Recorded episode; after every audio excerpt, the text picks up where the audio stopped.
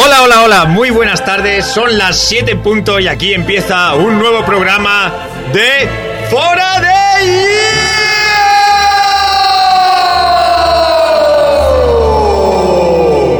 Y hoy tenemos un programa calentito, un programa lleno de polémica, de comentarios, de análisis, porque hoy tenemos un especial Champions League, 18 días con amor, 18 días que han sido de infarto, en los que ha habido peleas, en los que ha habido un- unos poquitos, aunque sean pocos, pocos, pocos abrazos, pero casi todo ha sido polémica, declaraciones fuera de tono, eh, actuaciones eh, muy mal vistas, patadas, taconazos, de todo, de todo un poco, poco fútbol y mucha polémica. Estoy sorprendido. ¿Por qué? O sea, o sea va- va- esta va a ser la línea, ¿no? Estamos en la línea. Esta va a ser tu línea, o sea, la línea de de, eh, de seguir con la, con la central lechera, ¿no? Vale. Bueno, Ya, bueno, bueno. No, no, vale, vale, vale, no, no. Ya, ya está usted malinterpretando, además conociéndome ya está usted No, no, no, no, sí, me parece bien. buscando la polémica. Sí. Sí, sí, sí, sí. No, no, buscando la polémica, no, o sea... Bueno, es igual, es igual. Tira, tira, Bueno, bueno, bueno, 390 minutos de puro infarto que han quedado en una victoria para cada uno, la más importante evidentemente para el Barcelona. No. Dos... Sí, sí, sí. No, hombre, la primera, la más importante fue vuestra única victoria Bueno, y yo- vuestro único... Yo no opino igual, yo creo que la más importante, la tajada, el pastel gordo, el plato fuerte, evidentemente era la Champions, yo Vale, ya es lo que dije. Otra cosa es que al final ese premio acabe en nada, pero, Claro. Pero cualquier madridista yo creo que en este momento cambiaría el estar en la final de la Champions en detrimento de haber ganado la Copa del Rey. Yo creo que cualquier madridista ahora mismo lo cambiaría. Yo pensaba que para vosotros la Copa del Rey era lo más importante. No, sé por No, yo creo que la Copa del Rey eh, es importante más que por la más que por el título en sí. Por quién contra quién se enfrentó el Real Madrid Claro, en la final, ¿no? Más que nada es por eso, bueno, es un título que salva salva a medias un poco la temporada del Real Madrid. Yo creo que el análisis de la temporada, para ser el primer año y sabiendo que estás compitiendo en todo contra el Fútbol Club Barcelona, el mejor equipo que existe ahora en el mundo, Oh. pues yo creo que ha sido una trayectoria muy buena. Sí, vuelvo a repetir, por No, si... no, no, un momento. Eso lo dices tú, que es el mejor equipo del mundo. Hombre, señor Sevilla, no, no va a ser su Betty. Oh, Perdona, es que aquí hablamos muy alegremente. Pero bueno, nada, nada, tú sigue que ya, si eso ya... yo Vamos a hablar, no se preocupen, no, no va- esto no va a ser un monopolio Barça-Madrid, Madrid-Barça Vale, vale, vale, durante, toda la hora. Claro, porque es que a veces nos olvidamos quién, cómo Sí. se juega. Además, muy importante porque ustedes están prácticamente con medio pie Sí, en primera división. Ya lo dije. Ya lo dije hace dos, dos años que estábamos ya matemáticamente en primera. Y que yo me alegro, señor Sevilla, fíjese lo que le digo. Ya lo ¿eh? ya lo sé. Además, no sé, como que le veo ya más contento. Sí, Le veo una sonrisilla. Claro. ya ¿Está ahí usted dispuesto a visitar el año que viene el Camp Nou, el Santiago Bernabéu, haga el. Sánchez Pizjuán, el Benito Villamarín? no te haga falta. Y los que haga falta, ¿no? Sí, señor, sí, señor. Sí, sí. No obstante, no son líderes. Pero eso es coyuntural.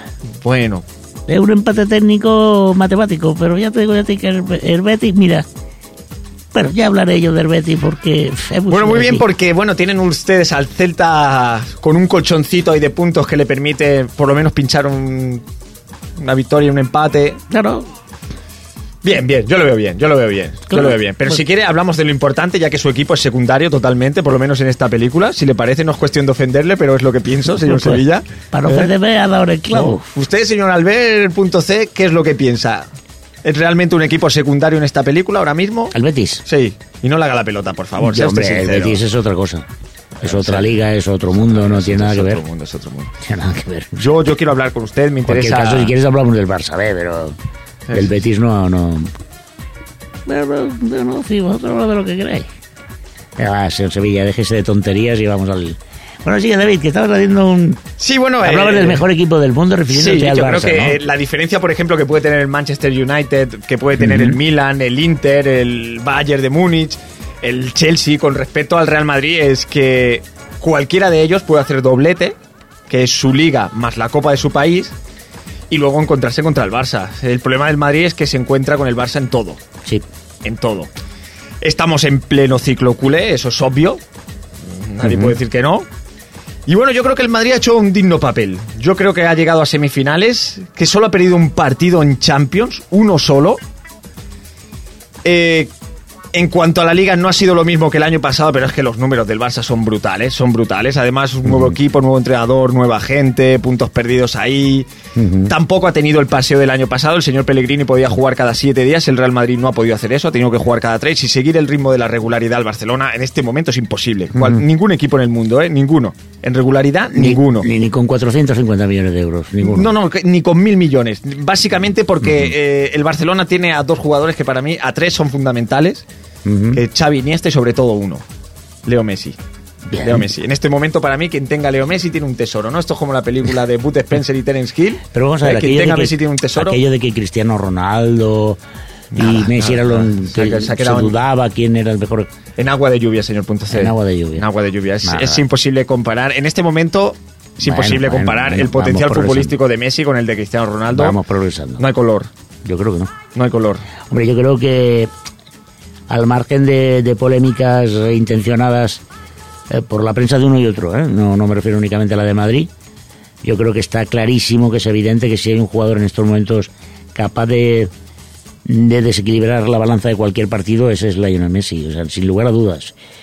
Nadie discute la calidad de Cristiano, nadie, y yo tampoco, es un jugador, es una bestia física, eh, tiene una calidad técnica brutal, es incansable, imprevisible, pero yo creo que tiene un gran problema y es que mm, se desmotiva con muchísima facilidad. Sí, sí, sí, sí, se apaga. Porque salió, a- ayer salió que dije yo, "Bu, este va a salir hoy en estampida. Y después se fue diluyendo el Sí. tío, se fue diluyendo. Yo creo que, yo creo que, analizando un poco el Madrid, ¿no?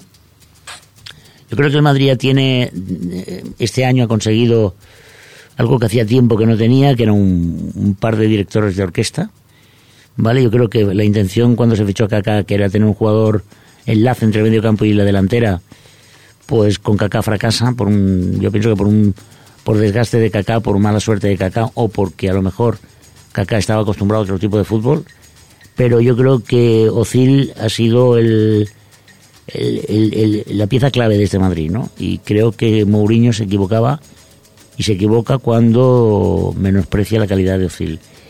Y en la delantera yo creo que el Madrid ha descubierto por fin un gran delantero, que es Benzema. Pero lo ha descubierto en el banquillo, ¿no? Bueno, yo creo que no, no entiendo por qué.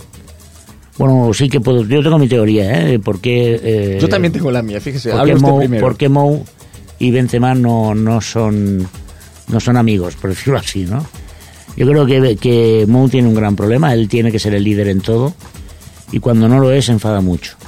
Entonces Benzema yo creo que le ha quitado un poquito de liderazgo, ha dividido la prensa madrileña Benzema, mientras que todo el mundo en un principio estaba en contra de él y pensaba que había sido un error y un fracaso su fichaje, a medida que él fue con el juego demostrando que no, que no era así, que era un delantero pues resolutivo y que y aquellos sacacorchos, ¿no? Que, que desemboza un, un partido complicado, pues bueno, resulta que de golpe y porrazo es un es un delantero mediocre, eh, que además el entrenador repite una y otra vez que hace falta otro. Bueno, recuperan a, a, a jugador que creo que todavía le quedan le quedan semanas para llegar a la forma que tenía. Mucho, mucho le queda. ¿vale? Y sobre todo porque, porque, insisto, cuando el Madrid juega a fútbol es un equipo temible. Pero con Mou no siempre juegan a fútbol y entonces creo que eso es un error. Yo creo que el problema de Benzema está claro, tiene un fallo. Y Benzema no puede seguir haciendo eso. Benzema no puede salir al campo y marcar. ¿Dónde se ha visto eso? Claro. Eso no puede ser, hombre. Eso es de, de- de ser un sinvergüenza, de tener muy poca vergüenza. Hombre, sale al campo y el tío marca casi siempre. No, hombre. ¿Qué hace usted? Yo creo que sí, que está bien. Sí, está sí. bien que esté en el banquillo Sí, y está bien que siga a De Bayor y que, y que hagan la opción de compra y se queden con a De Bayor. De hecho, podían vender a Benzema Sí. y así, pues a De Bayor, pues eh, como que te sale más barato. Sí. ¿Eh? Yo creo que es una buena idea. Y yo creo que en el pack con Benzema podría meter también a Granero. Sí, también, sí. Porque es un jugador que en total lo único que ha hecho cuando ha salido es organizar el medio campo Claro, de Madrid pero y servir de complemento perfecto a, a Xavi Alonso. Por tanto, yo creo que también hay que venderlo. Bueno, esto es Mauriño, ¿no? Tiene sus cosas buenas, sus cosas malas. Eh, yo tengo muchas cosas malas de Mauriño, muchísimas. A eso me gustaría oírlo. Pero pienso, pienso que debe continuar, si el punto C.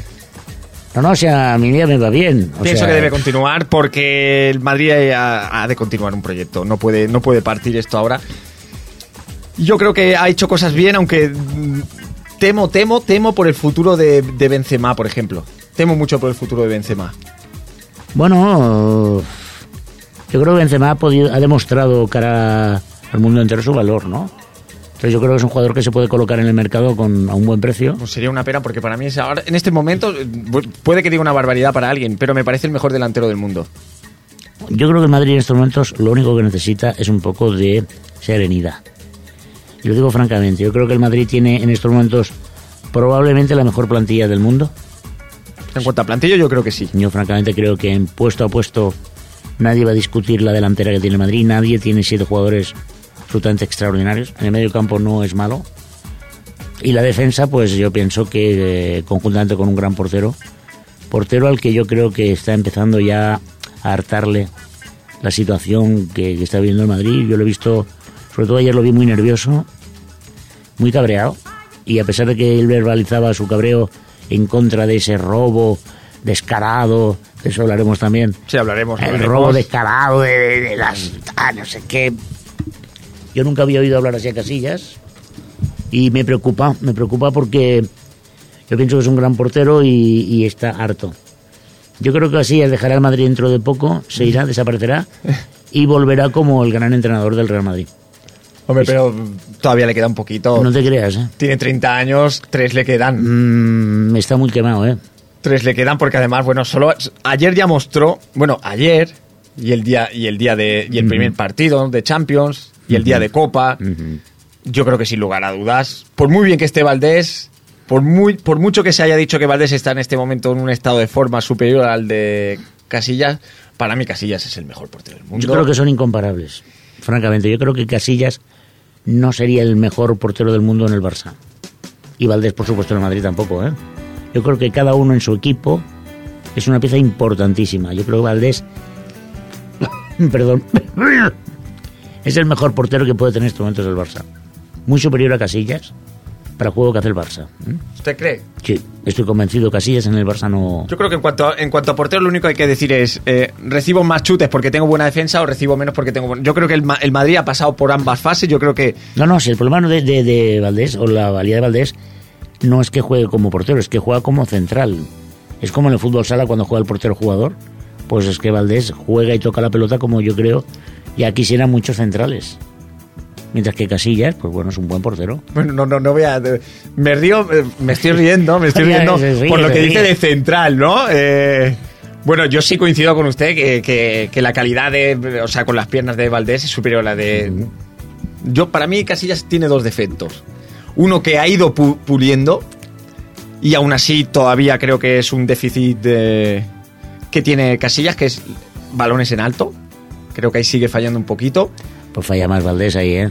Y creo que es, es, malote con los pies. Y que su balón suele ir para la derecha, para la izquierda o quedarse a medio campo. Pero aquello, el típico portero que a Mauriño le gusta, que lanza y, de un chute. del gol del Barça de ayer, ¿no? De, un chute ya está en el otro lado. Es verdad que a eso también en el casillero de casillas está ahí. El de casillero de casillas. Sí, sí, sí, sí, Y en cuanto a ayer, sí, yo también lo vi nervioso. Pues yo que creo que Casillas le afecta mucho lo de la cabronero. Yo vi nervioso ayer. La cabronero eh, lo ha sacado de sus casillas. Sí, sí, sí, sí. Creo yo, porque es que la tía está muy buena. ¿A usted le gusta, señor Sevilla? Hombre, es un borrito que tiene un... Sí, un borrito... Bueno, ustedes tienen también a la abuela del Betis. Bueno, ya. no es lo mismo, ¿no? Qué gracioso eres. Sí, sí, sí, sí. No, no, yo, yo coincido un poco con el señor Sevilla, ¿eh? Em, yo creo que así ya tiene, tiene ya un un rinconcito económico que le permite un poco verlo de otra manera. Sí, sí. O eso, os gustaría, ¿no? Que se jubile ya. No. Yo creo que... Hombre, yo creo que si hay un jugador que ha resuelto y que ha hecho que el Madrid no haya sucumbido en el más tremendo de los fracasos en las últimas cinco temporadas ha sido él. Sin lugar a dudas. O sea, es que vamos, yo, yo creo que cualquier analista futbolístico sabe, siempre y cuando no sea merengue, sabe que Casillas ha salvado... Mm, el Madrid en muchísimas ocasiones. ¿eh? A ver, quisiera, quisiera que la gente resolutiva estuviese arriba.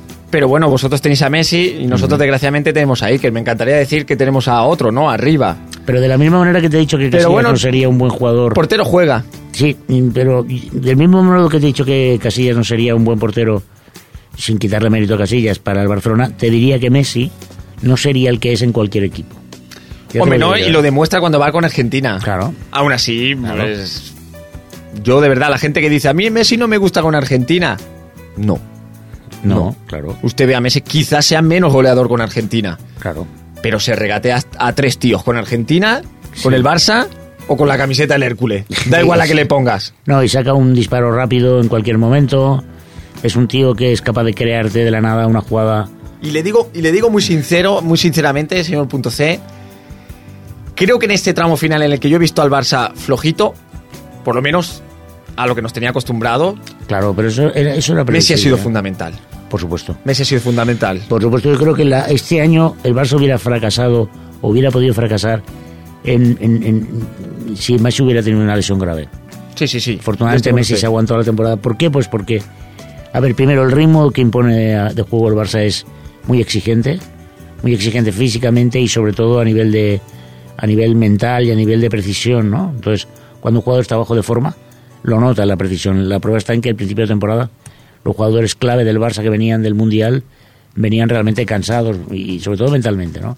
Me gusta su sinceridad. No, es verdad, es cierto. Y el Barça, eh, a pesar de que tiene una, una gran cantera, cantera que va a perpetuar el estilo eh, durante muchísimos años, no digo los triunfos, digo el estilo, sí que, sí que pienso que, que, que, bueno, mm, la plantilla es corta la del Barça. Corta y, y, y yo creo que el Barça, les guste o no, ¿eh? Eh, está claro por un lado que el Madrid a lo mejor debería eh, no copiar al Barça, sino volver a sus orígenes. El Madrid siempre ha sido un club de cantera. Pero también es verdad que yo creo que el Barça necesita fichar. Yo creo Pues- que necesita fichar porque ya lo ha dicho Guardiola. eh, los jugadores que estáis viendo ahora es que no los vais a volver a ver en la vida. Claro, Es muy difícil realmente, por mucha cantera que tenga, repetir un Xavi, un Iniesta y la un Messi. conjunción planetaria es brutal, sí. Con lo cual yo creo que sí, que el Barça se verá obligado a... Pero es que no lo vas a encontrar en ninguna parte del mundo, ¿eh? No, no, no, no, sobre todo a Xavi. Claro. Bueno, a Xavi y a, y a- y a Messi. Ni a Iniesta tampoco, ¿eh? Pero el... Porque vamos a ver, Cesc, ¿no? Un fichaje que, que ha sonado durante los últimos años y que supongo que ahora, a partir de la final con el Manchester, se volverá a hablar de Cesc, ¿no? Como una posibilidad de fichaje. Sí, pero viendo, viendo, por ejemplo, la calidad futbolística de Thiago Es Alcántara, que es ahí donde te iba, ¿no? Quiero decir, bueno, mm, viendo la calidad de Thiago, eh, para mí es un jugador muy similar a, a Iniesta, para mí. Mm. Creo que no vale para jugar centrocampista organizador, al igual que no lo vale Iniesta, Ujú. y tampoco es un delantero. Ujú. Es un jugador ahí de segunda línea, Claro. con muchísima calidad técnica, Claro. y creo que sí, que creo que el perfil futbolístico de Iniesta sí puede ser, eh, se puede suplantar. Mm. El de Xavi Hernández, yo lo siento, pero no hay un centrocampista con el corte de Xavi Hernández en el mundo. además yo no sé si ayer tuviste tiempo o ganas de analizar algunas cosas, pero Muchas cosas analicé yo, ayer. yo invito a la gente cuando vean el partido repetido, porque seguro que tanto en Barça TV como en el Sport, Sport 3 lo van a repetir hasta la saciedad. Sí, porque no creo que lo repitan mucho en Telemadrid no, ni en Canal no, Madrid creo que, creo que no. Pero bueno, hay, hay algunos detalles que a mí me llamaron mucho la atención. Por ejemplo, ayer en Madrid, sobre todo en los primeros 10 minutos de la primera parte, salía a presionar muy arriba, ¿no? Y iban dos, tres jugadores a por el balón, lo cual, pues, bien, demuestra un equipo que sale a, remontar, ¿no? Lo hacía con todos los jugadores del Barça, excepto con Xavi. Cuando Xavi toca la pelota en el centro del campo, fíjense como el resto se, se aparta. Es decir, los, los jugadores de Madrid ya no van a por él. O sea, dicen, no, ¿para qué vamos a malgastar esfuerzos si con este hombre es imposible? No le vamos a quitar el balón. Es más, nos va a atraer la atención de dos o tres, con lo cual alguno va a quedar libre que va a ser el que va a recibir me el- parece, el pase. ¿eh? me parece una actitud inteligente por parte del Madrid. No, no, y, y- y yo también, quiero decir, a ver, eh, eh, en básquet se, se usa mucho esta, esta estrategia, ¿no? Si al jugador que organiza muy bien el juego, pues no le metas más de un defensa, porque es que te la va a liar. Claro, en lugar de cubrirle a él, dejando a espacios libres Claro, jugadores libres, pues claro. marcas al resto para que él no pueda. Yo creo que Xavi en estos momentos es el jugador con más panorámica futbolística del mundo. Es decir, ya no solamente por cómo distribuye el juego, cómo es capaz de colocarse, siempre está bien colocado para recibir un balón. Es que el tío sabe perfectamente dónde está todo el mundo, propios y extraños, los 90 minutos de partido. O sea, es muy difícil ver a Xavi lanzar un balón comprometido. Puede perder un pase, ¿eh? porque no es infalible, pero en el 99% de las ocasiones el pase certero. Y eso, que parece una, una obviedad, hace que el juego sea dinámico, intencionado, porque cuando el Barça aburre, como dicen en Madrid, ¿no? Que aburre ese toque centrocampista y tal. Mm, Lo que está haciendo es preparar la jugada. Porque en cualquier momento hay un cambio de ritmo y catapum, es decir, es cuestión de que la reciban los que siempre van para adelante. Los buenos. Claro, y, y un Messi, un, un Pedro que ayer estuvo sublime. Yo creo que ayer Pedro volvió a ser el Pedro de antes. Y yo desde aquí rompo una lanza en favor de Villa. Villa que ha sido muy criticado últimamente por su poco olfato, olfato de gol y por, bueno, ya me pasa como Guardiola, ¿te das cuenta? Sí, sí, es verdad. ¿Por qué Guardiola siempre hace eso? Bueno, yo creo que son tics. Pues, No sé, siempre, como tragando saliva. sí, además como... como con Sí, hipo, verdad, el hipo. Bueno, Guardiola es así, tiene sus cosas. ¿eh? Por cierto, ayer en la rueda de prensa, no sé si fuera, fue una periodista extranjera, le hizo alusión a Martí Paul Sí. y recitó un poema de Martí Paul y él lo vi desconcertado porque no lo conocía y lo dijo, es que no conozco este poema. Y, hosti, nos quedamos todos los cuales diciendo, ¡guau! Guardiola es humano. Sí, sí, es increíble. Sí, nos hemos dado cuenta estos 18 días que Guardiola es humano. Sí, sí, sí. Bueno, yo, eh, al, al hilo de lo que usted decía de David Villa, yo el año que viene lo veo suplente. Si ustedes fichan No a. duda. si ustedes fichan a De Rossi del Villarreal, yo veo suplente a Villa el año que viene. Porque es un monstruo de jugador. Lo que se llevan ustedes y lo acaban fichando. Pero un monstruo de jugador. Un tío con una definición impresionante. Un grandísimo jugador. Me Yo- encanta, me encanta a mí. Yo creo que el tapado del Barça para el año que viene No me diga Gareth Bale. No, no, no, no, no, no, no, no, no, no. Y yo sé que a más de uno le va, le va a escocer. Y no me extrañaría nada que fuera el próximo domingo, lo cual sería ya sublime. Venga, venga, Sería- venga. Hombre, yo creo que Jonathan chicha. Soriano, Jonathan Soriano, el pichiche de segunda, tú te lo imaginas jugando contra su ex equipo y metiendo dos o tres golitos, porque Jonathan Soriano es muy, muy, pero que muy bueno, ¿eh? Ah, pensé que iba a decir muy, muy, pero que muy Judas. Bueno, eso también. Bueno, ¿Y quién no? ¿Y quién no? Aquel que tire... oye, Si yo estoy en el español y me llama el Barça, lo siento, pero me voy para allá. Hombre, no, tú dirás. O bueno, ¿y qué pasó con, Es que la historia del fútbol está cargada de traidores, o no, o de mercenarios, ¿no? Y yo creo que, bueno, podríamos citar aquí millones de ejemplos. Sí, sí, sí, De un bando y de otro, otro. ¿eh? De un bando y de otro, ¿eh? Porque todos hemos intentado... Y mira, yo hay una cosa que, que, que os quiero... Y lo hablo desde la voz de la experiencia, ¿no? Los culés, si de algo tenemos experiencia, es de haber fracasado N veces a lo largo de la historia, ¿no? Hemos pasado casi 60 años con el lloro, con la que I know y, y, y, y quejándonos de los árbitros y hablando de, de Madrid, que era el equipo del gobierno, y gastándonos una pasta en fichajes y fracaso tras fracaso. ¿no? Bueno, yo creo que ahora os toca a vosotros. No sé si 60 años, pero un ratito Yo estoy un sí. poquito con usted. A ver, no coincido, por ejemplo, en el tema de gastarnos el dinero. Hombre, gracias a Dios, gracias a Dios, Florentino no se ha gastado el dinero en Bonano, Cristambal, Rochenbach, Petit, Giovanni No, no, no, claro. y esa clase de jugadores, ¿no? Por suerte, por suerte. Creo que el Madrid tiene un equipazo. Creo que el año que viene el Madrid le va a plantar más cara todavía al, al Barcelona. Diarra juega en el. Diarra, digo. ¿Las o Diarra, Mamadou? Diarra, no, Mamadou. No, Mamadou lo vendió el Madrid. Ah. Este verano lo vendió, sí, sí, sí. ¿Y Gago? Gago también, pero no, no, no, no olvide que son fichajes de Calderón, ¿eh? Yo sabe que ah, soy, vale, claro. sabe claro. que soy poquito de Calderón. Claro, claro. Yo claro. soy poquito Sí, de Calderón, sí, sí, ¿eh? Vale, vale, vale, claro, claro. Tiene, Claro. eh, aparte, ¿Estamos aparte- hablando de Núñez o de quién hablamos ahora? ¿O del Reina? Bueno, aparte, eh, podíamos nombrar desde Chigrinsky, pasando por Bueno, Maxi bueno. López, pasando por Ibra- el Ibrahimovic. Bueno. Que todos hacen estas cosas, que Sí, todos pero, hacen pero estas Ibra cosas. ya no está, ¿eh? Te lo recuerdo, ¿eh? No, no, claro, ya perdieron ustedes eh, Y- más de 40, mi- 40 Bueno. millones de euros por el camino. Bueno, pero sí, nos sí. hemos quitado de encima un problema. Sí, sí, sí. Y, y 40 kilos de, de- de- Bueno. de 40 millones de euros también Bueno. se han quitado de encima. Bueno. Bueno, no pasa nada, ¿no? Ya necesitarán el dinero, ya. Yo sigo diciendo, todo equipo, todo equipo y de los grandes necesita fichajes. Mm, Yo, yo he mencionado, por ejemplo, a Gareth Bale, que si quieren nos metemos en el tema fichajes de cada año que viene, porque yo quisiera pasar de rositas por el árbitro. Mm, Han sido 18 días de, de árbitros, como usted dice, de llantos, de todo. Es que no quiero saber nada más. Yo, mira, yo lo único que Se lo diré- digo verdad, lo único que diré respecto a los árbitros. Yo creo que, y lo creo sinceramente, no creo que hayan árbitros con intención de, de perjudicar a un equipo directamente, ¿vale? Sí que es cierto que a veces se ven influenciados por todo el ambiente que les rodea, porque son humanos, ¿no? Yo, por ejemplo, el, el, el, el erróneamente dicho gol anulado a Higuaín no es un gol anulado porque la, la falta se pita antes. Yo creo que es un error del árbitro. Lo digo claramente. Yo creo que ni es falta de Piqué ni es falta de, de Cristiano, ¿vale? Partamos de esa base. Ahora, centrar todo el, el- lo acontecido en el partido de ayer en un error arbitral, yo creo que es eh, cuando se tira tres, tres veces a puerta en los dos partidos de la eliminatoria.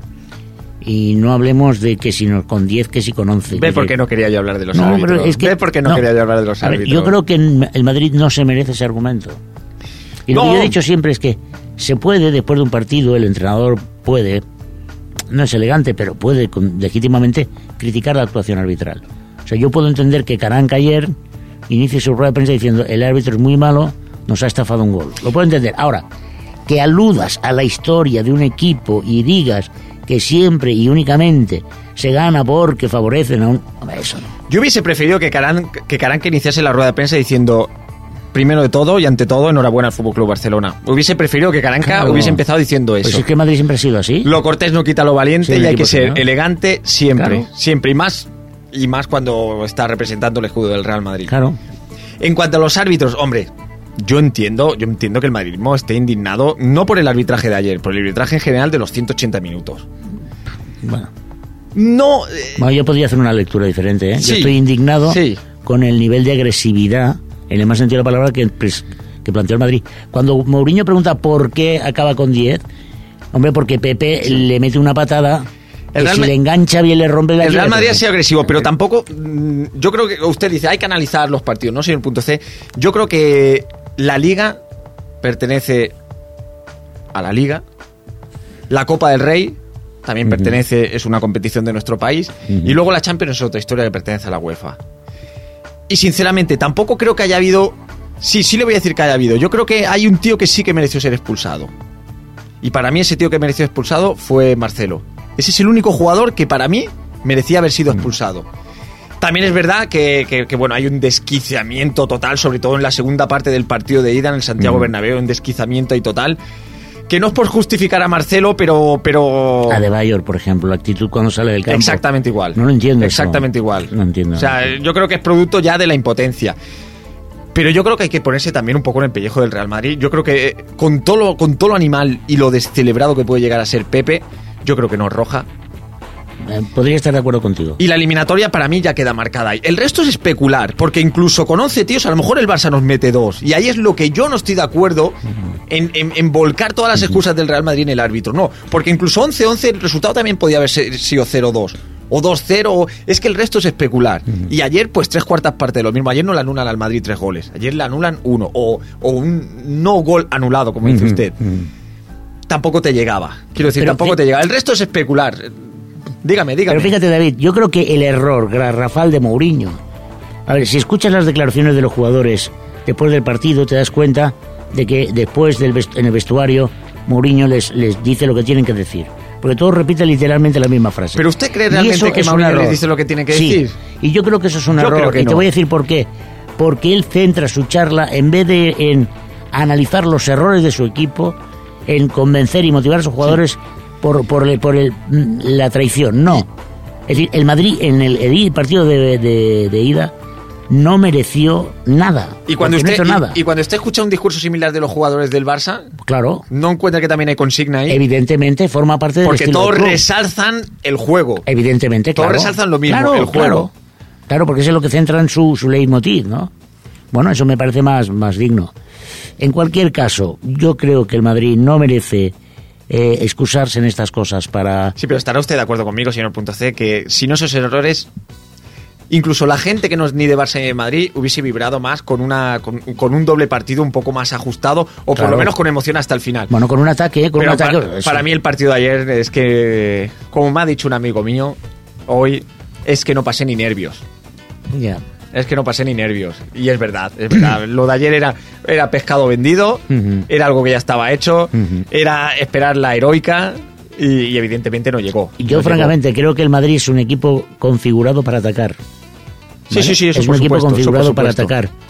Eh, si se desequilibra la balanza del Madrid en el campo, es en el ataque, no en la defensa. ¿no? Y ahí creo que el Madrid ha perdido una baza, sobre todo el, el partido de su casa. Claro, hay Ese que salir, hay que salir. Es que decir, cuando el Madrid, cuando el Madrid eh, defiende la- el empate como una victoria, bueno, perdóneme, es que usted es el Real Madrid.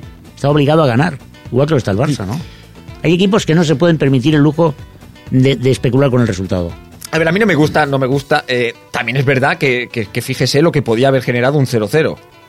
Fíjese, Claro, que es especular, que claro, es especular. claro. Y volviendo un poco al árbitro, volviendo que no me gusta, pero volviendo un poco al árbitro, ya no solo fue el no gol anulado. Fue un partido, señor C, que a mi parecer fue de estos eh, partido desquiciante, como yo lo llamo. Partido de estos que, que acaba mosqueando un poco al jugador que normalmente suele ser el que viene de visitante. Que es el típico partido que dices, joder, macho, si es que no me has pitado lo que acabas de pitar allí. Yo encontró, encuentro que estuvo en, en líneas generales casi, eh, solo hay que remitirse a la línea del gol. El árbitro opta por lo más fácil, falta Macherano. ¿Por qué no concede usted al menos la falta al Real Madrid? Eh, podría ser una falta peligrosa no del área. Eh, Y sin embargo, saca amarilla a un jugador del Barça, merecidamente, a pesar de no tocar al Le jugador. pongo ejemplos. Eh, hay, una, hay una falta casi al final, en la línea de saque de banda del Fútbol Club Barcelona. No sé qué jugador es el que, eh, el, el que le entra a Macherano. No hay contacto ni siquiera. Macherano se tira al suelo tres minutos el tío ahí y, y pita falta. Y en cambio vemos un ataque que podía haber sido tres contra uno de Cristiano Caca y, y Di María en el que Puyol como que le pasa algo por la cabeza porque no hay contacto alguno y el árbitro nos deja sin una ocasión de gol que puede ser fundamental. Yo creo que el árbitro en ese aspecto Sí, y sí. No, no quiero decir con eso ni que hay Villarato, ni que hay Platinato. yo, yo he visto partidos de estos a favor del Real Madrid. Le quiero decir, para que usted me entienda que no, no quiero Claro, llorar, yo, ¿eh? yo lo que pienso es que He visto muchos partidos de estos a favor del Madrid. yo lo que quiero pensar y es es desquiciante de, ca- de cara al rival. ¿Cómo, co- ¿Qué lectura deben hacer en estos momentos equipos como Levante, Villarreal, Zaragozas, eh, Numancias, eh, Getafes, incluso el Español, Gijones, equipos que tienen esa percepción cada un domingo que dicen, ostras, ostras. Sí, pero ostras", estará, ¿no? estará usted conmigo que ayer no era ayer no era un Zaragoza No, contra, no, claro que no. contra un Barcelona, ayer era un Claro Real Madrid contra un Barcelona. Claro que no. Y que la UEFA vio como realmente el Madrid, Sí, a quien en cierto vio- modo, venía damnificado por un arbitraje de la ida A de. quien no vio la UEFA, y supongo que no pasará nada, fue a Mourinho. Sabes que la UEFA estuvo intentando ponerse en contacto con Mourinho para ver, para ponerle la persona al lado que obliga el reglamento. Señor punto C. Y no lo localizó. Eh, Está, está cayendo usted en la trampa que están No, utilizando no, los no. madridistas, que es buscar cuál. No, no, no, no. Que hubo, co- que hubo contacto entre Mauriño. Si todo Hombre, el mundo, supuesto, todo el mundo vio, todo el mundo vio al segundo de a bordo con la PDA mandándole mensajes. Si es que Pero a ver, que a mí eso me parece una chorrada. Es que es una chorrada, pero es que una te quiero decir- chorrada. que te quiero decir, a ver, hay cosas que no se pueden aceptar. Entonces, bueno, si jugamos al, al- al- al- a la chorrada, pues mm, multipliquemos la chorrada por mil. Pero no es eso, no es eso. No es nuestro estilo. pero la acaba de soltar. No es su estilo, no, pero, no, no, no, de verdad pero que lo es que me acaba da de igual. soltar. Me da igual, yo creo que mm, de la misma manera que creo que el Madrid ganó honradamente y, y de buena lid la Copa del Rey se la mereció, o como mínimo la ganó legalmente y la ganó como se deben de ganar los partidos, que el Barça podía haberla ganado también, creo yo. Sí, sí, yo también estoy de es acuerdo. el fútbol es, es así, como dice como el topicazo, ¿no? Pero es verdad. Yo creo que mm, en la primera parte de la prórroga el Madrid superó ampliamente físicamente al Barça, cosa que a mí me sorprendió. Y bueno, ahí estuvo la cosa, acertadísimo Casillas, aplauso y oye, enhorabuena y ya está, ¿no? Madrid también ¿no? gozó de ocasiones durante el partido. El No, palo no, de claro, Pepe, no, no, el chute de María, el chute de Cristiano. Por supuesto, fue un partido que creo yo, pues que ganó, eh, fue muy igualado y ganó pues el que... Sí, es que yo sigo pensando, señor punto C, ¿eh? Que Ya el sé lo que me vas a decir. No, que el Madrid pierde el partido en la ida exactamente igual. Claro. Cuando el Barça se quejaba el año pasado, que fíjese lo que le digo, si es que es normal llorar, si es que es normal, si es que el, el Barce- el Barcelona, a día de hoy yo todavía escuchaba a periodistas en tertulias comentar del robo del año pasado del Inter, Mm. y fue un gol por fuera de juego anulado. Pues imagínese si tiene realmente el Real Madrid Bueno, motivos, porque fíjese, el, el ser humano por naturaleza necesita respuestas, necesita excusas y necesita culpables. Y de ahí que busque al árbitro, pero yo creo que es algo casi, casi humano. Si el Barcelona, si ahora mismo el finalista fuese el Real Madrid, y el Madrid hubiese jugado como el Barcelona, y el Barça hubiese jugado como el Madrid, y el Barça se hubiese sentido perjudicado por los mismos errores que ha tenido el, el árbitro hacia el Madrid en estos 180 minutos, el Barça estaría exactamente con el mismo guion que el Real Madrid. Permíteme que lo dude, ¿eh? pero bueno. El mismo, el mismo. No pretendo Yo el año pasado ¿eh? escuché, es que hemos tenido que hacer un viaje en autocar, es que nos ha, nos ha arbitrado un, entre- un árbitro portugués, fíjese usted, Mourinho ha sido sancionado por dudar de la credibilidad de los árbitros. Y el club, el Barcelona el año pasado, no, no, no, señor punto C, es que es así. Pero me vas a el Barça el año una- pasado, incluso en su página web, se sintió damnificado porque un portugués pitó las semifinales Pero- en las que lo único que podemos extraer es un gol en fuera de juego. También el Inter puede decir, es que a los 20 minutos me quedé con un tío menos. Y un año después, seguís hablando de ese gol. Quiero decir, el yo creo que el Madrid no, está... No, no, no, no, no, no, perdona, no. El Madrid está en su pleno No, no, derecho no, no, no, no, no, no, de no, quejarse no de lo los acepto. árbitros. Otra cosa es que no haga un No análisis acepto. completo de No la lo acepto, eliminatoria. no te lo acepto lo que estás diciendo. Completamente. O sea, cuando uno hace referencia a arbitrajes del pasado, es en clarísima Bueno, pasado alusión. presente, podríamos decir pasado presente. No, ni pasado ni, ni tontería. Es decir, en clarísima alusión a unas declaraciones que no quiero calificar porque estamos en horario infantil de Mourinho en relación a un equipo mm, como el Barcelona que en ese año en concreto gana seis títulos, ¿vale? Y eso es, es una respuesta que además está forzada por unas preguntas insistentes eh, de unos periodistas en rueda de prensa. Que lo estaban ¿vale? buscando, que lo estaban buscando. Vale, entonces no es que el Barcelona aluda que el señor estaba calentito, ¿vale? que el señor estaba calentito. Y yo creo que Guardiola tuvo 10 minutos de humanidad cuando le dice a Mourinho, para ti la perra gorda y no me des más la vara, tío, que eres un pesado, sí, eres Dios, ¿vale? Tú eres inmaculado, casto y puro, fruto del amor, y olvídame de una puñetera vez. Pero ¿cómo se tienen que sentir los madridistas en este momento, a lo mejor que nos están escuchando, cuando ellos pueden Ah, pero decir... quedan. Cuando ellos pueden decir... Es que Guruceta Ya estamos. ha pasado la historia. Pero estás hablándome de un Barça del Les- cual... les- No, perdóname, el Guruceta, que- árbitro... eh, pero es que vamos a ver. Es que hasta hace cuatro días estamos escuchando a Valdés desacreditando la legitimidad de los títulos del Real Madrid por ser en blanco y negro. Pero, eh, pero vamos a ver, vamos a ver, vamos a ver. Cuando solo Pero- hay que tirar de vídeo para ver, por ejemplo, la, la, la, la Champions del 60-61, me parece que es que todos nos hemos hartado de ver ahora por Sí, televisión. que no eran ¿vale? Champions, ¿eh? eran Copas de Europa. Bueno, pues Copa de Europa, Vale, vale. De, de- de hasta cuatro goles anulados en un solo partido al Real Madrid, sin contar la patada en el pecho a lo Ashley Young, que le meten... eh, eh, o sea, eh, realmente, realmente... No, lo que quiero oír, señor, señor punto C, es que al final el equipo que domina, que juega bien al fútbol, es desacreditado por el rival que se siente inferior y lo ningunea. Hace 50 años, hace 40, hace 20 y actualmente. Y actualmente el Real Madrid desacredita la legitimidad de los títulos del Barcelona, sinceramente porque el Real Madrid en este momento es inferior. Y a veces el ser humano busca respuestas donde no las encuentra y, y busca excusas donde únicamente donde puede, que es en lugar de mirándose la nariz y mirándose los fallos propios, ninguneando al rival. Y yo creo que el Madrid ha caído en esta trampa. Mm. Pero una trampa realmente que lleva sufriendo también de forma contraria al Real Madrid durante Mm. toda su historia. Me parece un ninguneo constante también a la historia del Real Madrid. Ujú. Te voy a dar una serie de, una batería de preguntas que quiero que me contestes. Venga, ¿Cristiano Ronaldo seguirá en el Madrid más de un- dos temporadas? por supuesto, ¿Estás seguro? por supuestísimo. Si Mourinho continúa el año que viene, Dios no lo quiera, eh, o sí, a mí ya me va bien. Campeón de Europa. Y, a- y además, además, Claro esto que- queda grabado, ¿no? Se- señores, grabado. señores, este es un programa de humor. esto queda grabado. Y lo digo en este momento, Gracias, Jordi. El Real Madrid tiene muchísimos números el año que viene. Guau, todos. Muchísimos. Porque yo le voy a decir una... Bueno, ¿tiene más preguntas o...? No, no, sí, ya me va bien, ya. Eh, de todo lo malo, siempre se extrae algo bueno. Eh, me comentaba un amigo mío esta mañana. Es que si el Barça llega a ganar la Copa del Rey, igual os clasificáis vosotros. ¿No? Y yo digo, si el Madrid no llega a venir con un resultado en contra de 0-2, el Real Madrid ayer, desgraciadamente, nos vuelve, a, nos vuelve a mostrar ese fútbol austero, ruin, de catenacho del señor Mauriño. Y estoy convencido que el Real Madrid hubiese puesto sus líneas, no en el centro del campo, escúchame, señor, señor punto C, no, no en el centro del campo. Hubiese puesto a los 11, tío, detrás del área grande. Pero eso vamos, seguro. Entonces yo creo que de todo lo malo se extrae algo bueno, siempre. Y además se aprende. Porque yo creo que Mauriño, dentro de lo, de lo anormal que puede ser el tío en sus ruedas de prensas, futbolísticamente, el tío sabe un rato de fútbol. No se llega, no, No, se llega a él lo lo que sabe todo. No, algo no todo. Estoy ¿Tú has oído alguna autocrítica de Mourinho en relación a este partido hemos estado un poquito flojos? No, no, no, no. eh, La culpa siempre es de los demás. Estoy con usted totalmente. Estoy con Eh.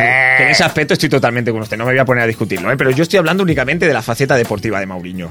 Pero pues yo también quiero hablar, porque ya me toca a mí un poquito. Me estáis aquí hinchando la nariz, Acá- que no sepa que trae Acabo, señor Sevilla, y le dejo, por favor, que le dejo, ¿eh? No, es que aquí habláis de mucho robo. Entonces yo creo pero que- no lo ha hecho a nosotros el Sevilla desde los Fíjese- principios de la historia. Fíjese lo que le digo, señor Sevilla. Eh, yo creo que el Real Madrid ayer, o por lo menos el madridismo, y eso va a imperar porque al final va a ser quien mande, yo creo que descubre por fin que el Real Madrid debe jugar por lo menos como salió ayer. Y que si de esta misma manera sale en el Santiago Bernabéu, pues igual no estamos llorando como tendríamos que llorar. Por lo tanto, el madridismo no tiene que buscar únicamente cómo usa el arbitraje. Debe, debe mirar un poco eh, el ridículo, por lo menos histórico, en cuanto a nuestra filosofía y a la traición que le hemos hecho a nuestra fi- filosofía de lo que ha sucedido. Entonces el Madrid demostró que presionando con las líneas arriba puede ser tan o más eficaz que no teniéndolos abajo y permitiendo que, que el Barça llegue todavía a tus líneas eh, de adelante con más facilidad. Entonces yo creo que de algo se aprende y yo creo que el Madrid, con lo aprendido este año, además los segundos años suelen ser los fuertes de Mauriño, con Mauriño ganó el triplete el segundo año de con el Inter, en su segundo año con el Chelsea hizo doblete en Inglaterra y fue semifinalista de la Champions. Y eh, con el Oporto igual ganó la Champions en su segundo año con el Oporto. Aparte, nadie duda que Florentino se va a marcar sus dos, tres fichajes a lo Gary Bale. Y sinceramente, usted se puede reír, se puede reír lo que quiera. Pero sinceramente, si yo fuese culé, fíjese lo que le digo, porque a lo mejor esto sí le va a a doler. Yo también haría un ejercicio de reflexión, porque el Barça ha pasado de ser un equipo en las nubes de un fútbol mágico a, para mí, no haber hecho una eliminatoria, sino cuatro partidos muy por debajo de su nivel habitual. Muy por debajo de su nivel habitual. Y tampoco ha maravillado a nadie el Barcelona, ¿eh? De hecho, mm, creo que el Manchester, tra- tras ver los partidos, va a decir: "Uf, Me parece que no nos, no nos vamos a llevar la tunda que nos llevamos hace dos años. He dicho. Mira, yo prefiero no contestar a las cosas que has dicho, que algunas podría estar de acuerdo contigo, otras no. Yo pienso que el problema que tenéis es el que hemos tenido nosotros durante muchísimos años. Es la puñetera urgencia de ganar cosas. Sí. Yo creo que la solución la tenéis en casa. No hace falta fichajes espectaculares de nombres, eh, que además es lo que realmente os emociona, como nos emocionaba a nosotros en está- nuestro momento. pero estará, ¿vale? de acuerdo, estará de acuerdo, señor Punto C, que Xavi Alonso aporta mucho al Real Madrid. Por supuesto. Y fue fichado al Liverpool. Y podría fichar mucho más. Que y Mesut- podría aportar mucho que más. Mesut Özil aporta mucho al Real Madrid. Claro. Y fue fichado en Borussia, no sé qué en qué Claro que equipo sí, claro que sí. Lo que quiero decir es Yo lo que quiero decir es que mientras que no tengáis un estilo de juego que seáis capaces de transmitir a la cantera, ¿vale? mientras que empecéis a, a- a parar un momento y, de- y reflexionar sobre la identidad del Real Madrid y la pongáis en práctica, pues bueno, cometeréis los errores No. que el Barça ha cometido durante toda su historia. Sí, pero señor Punto C, eh, usted ha dicho la palabra clave, clave, urgencia. Claro, pues vale, pues venga. Urgencia que no te... la Que no se compra con dinero, No, la urgencia no te permite eh, meter a un niño a día de hoy. No te permite... y- mira, Pero, para mí, ¿Y tú qué sabes qué resultado te va a dar? para mí ha habido un fenómeno... Pero ¿por qué tanto miedo a meter un niño? A ver, ¿qué problema hay? Hombre. ¿Acaso lo va a hacer peor que las? No, pero puedes acabar con un chaval ¿Acaso lo va a hacer peor que las? Puedes, puedes acabar No. con un chaval con calidad. No, hombre. Y te lo puedes cargar. Bueno, Porque todos hemos visto Claro tanto en el Madrid, cargar. todos hemos visto tanto en el Madrid como en el Barça, como, como, como algunos jugadores se los cargaban. Porque para mí, la forma en que el Barcelona se carga Iván de la Peña. bueno, es pero de- estamos hablando de otra época. es de ¿eh? mala estamos hablando de otra época. Sí, sí, estamos a- pero- Te pero es un recuerdo ejemplo, que Curi- pero es un te recuerdo que Curifa, Iván de la Peña, no lo quería poner. Y le decía, no quememos a este jugador, necesita tiempo. Pero lo iba metiendo. ¿Vale? O sea, Mire, para mí- si- mira, el eh, Busquets en el Madrid no existiría. No hubiera sido lo que es Busquets y nadie lo Seguro, discute. seguro, seguro. Ni Piqué sería lo que es. Porque lo- lo- se lo quitó de encima y luego no lo recuperó. Ya no te quiero hablar de Pedro. ¿Qué hubiera hecho Pedro en Madrid? Nada. Porque no hubiera existido, nadie se hubiera enterado que existe. Estoy convencido. Etcétera, etcétera, etcétera, Estoy etcétera. convencido. Entonces, pero Pero le pregunto una cosa. Pedro, Busquets, ¿y, y quién es el otro que me ha nombrado? Eh, Pedro Busquets, eh, Piqué. Y Piqué, que he recomprado el Manchester United. Claro, por supuesto. Pedro Busquets Por un error y de la anterior directiva. ¿En qué, momento, ¿En qué momento llegan al Barcelona? Pues de niños, Piqué jugaba en el No, no, ¿En qué Barça. momento llegan al primer equipo? Pues cuando llega Rijkaard en algún caso No, no, y otro con Guardiola. no, con Guardiola. Bueno, Rijkaard también son jugadores. ¿eh? Para Boyan mí, es de Rijkaard. Para ¿eh? mí lo de Boya, lo- para mí lo de Rijkaard es aplaudir, pero Pues claro que para sí. mí, es el es el gran Sí, artífice señor. del bloque Sí, actual señor. del Fútbol Club Barcelona. Sí, señor. Ya les voy a explicar por qué Sí, señor. y por qué hay que tener paciencia con los chavales. Iniesta llegó a estar desesperado. Bueno, más, in- más su padre que no él. Porque llevaba tres años el tío chupando banquillo. Sí, señor. Y Xavi igual estuvo a punto de marcharse, Xavi. Pero, pero bueno, pero Xavi ya, ya se convirtió en un titular con Reija, pero Iniesta no. Pero realmente el, el rodaje, como se dice cuando te compras un coche nuevo, el rodaje que le hace Reija a Iniesta, convirtiéndose en el número 12 y dándole esos minutitos, a veces de basura, Claro. a veces grandes minutos Pero y a es veces que- partidos sin importancia, me parece es que espectacular David, David, por perdóname, parte de perdóname.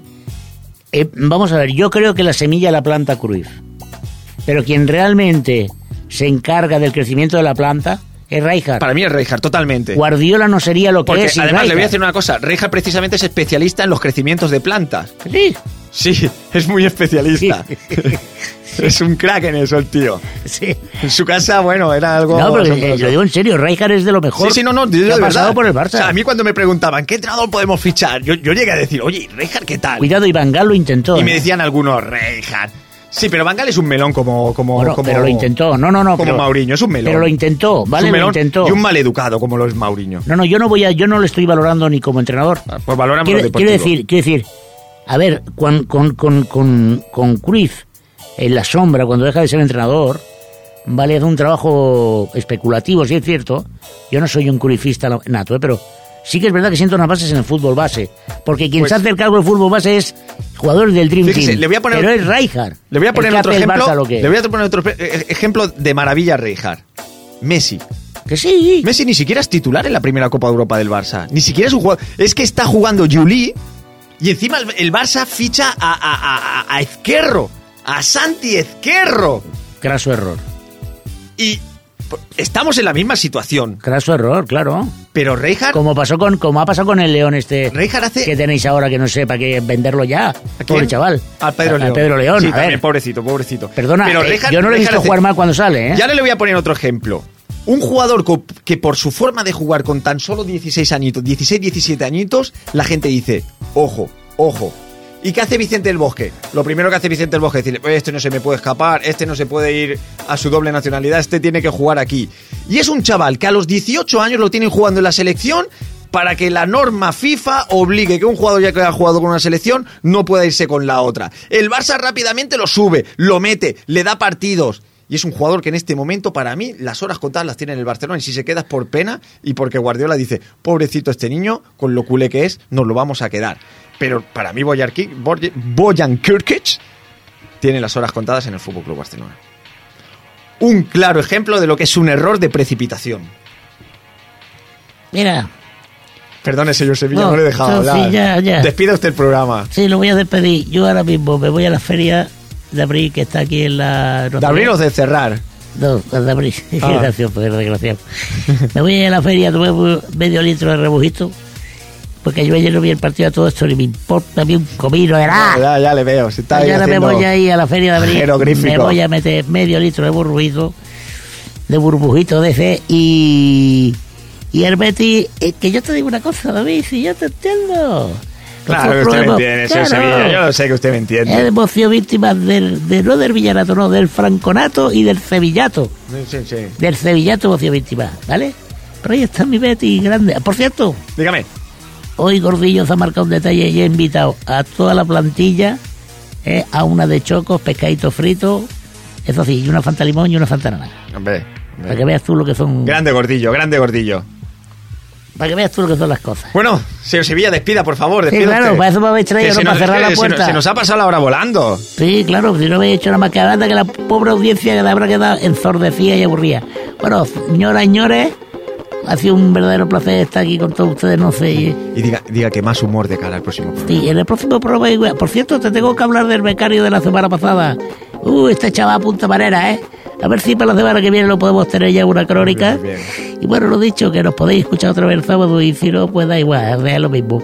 Hasta la semana que viene, campeones. Ay, David, que me traes loco. Adeu, adeu. Pues mira, ya te digo yo, la semana pasada vino el becario. Remojito, remojito.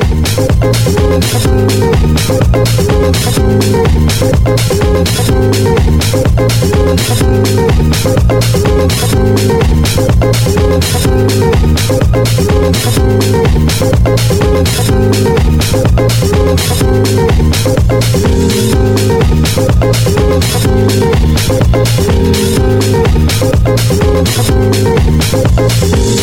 you.